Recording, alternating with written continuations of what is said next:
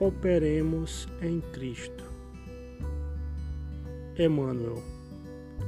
E quanto fizerdes, por palavras ou por obras, fazei tudo em nome do Senhor Jesus, dando por ele graças a Deus Pai.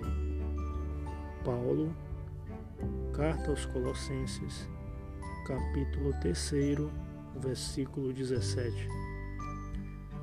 À espera de resultados, depois de expressões e ações reconhecidamente elevadas, pode provocar enormes prejuízos em nossa romagem para a Suprema Luz.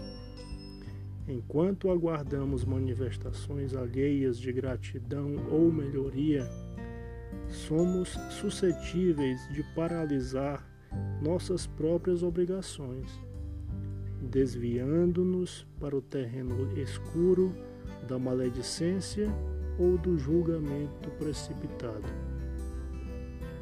Quanto seja possível, distribuamos o bem, entregando nossas atividades ao Cristo, divino doador dos benefícios terrestres.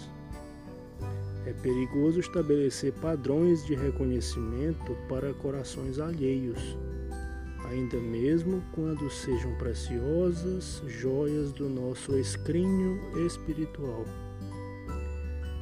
Em nossa expectação ansiosa por enxergar a soma de nossos gestos nobres, podemos parecer egoístas, ingratos e maldizentes.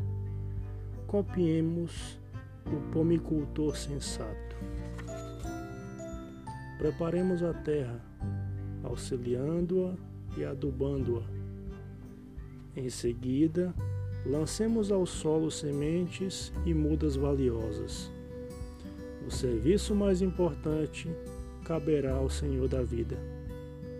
Ele cuidará das circunstâncias favoráveis no espaço e no tempo, desenvolvendo-nos a sementeira, ou anular-nos-á o serviço por meio de processos naturais, adiando a realização de nossos desejos em virtude de razões que desconhecemos. O pomicultor equilibrado trabalha com títulos de sincera confiança no céu, ignorando de maneira absoluta se colherá flores ou frutos de suas obras no quadro do imediatismo humano. Ampara-se, todavia, na providência divina e trabalha sempre em benefício de todos.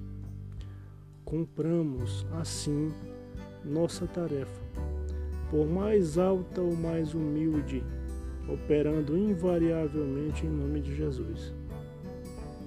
Junto dele, sejam para nós a glória de amar e o prazer de servir.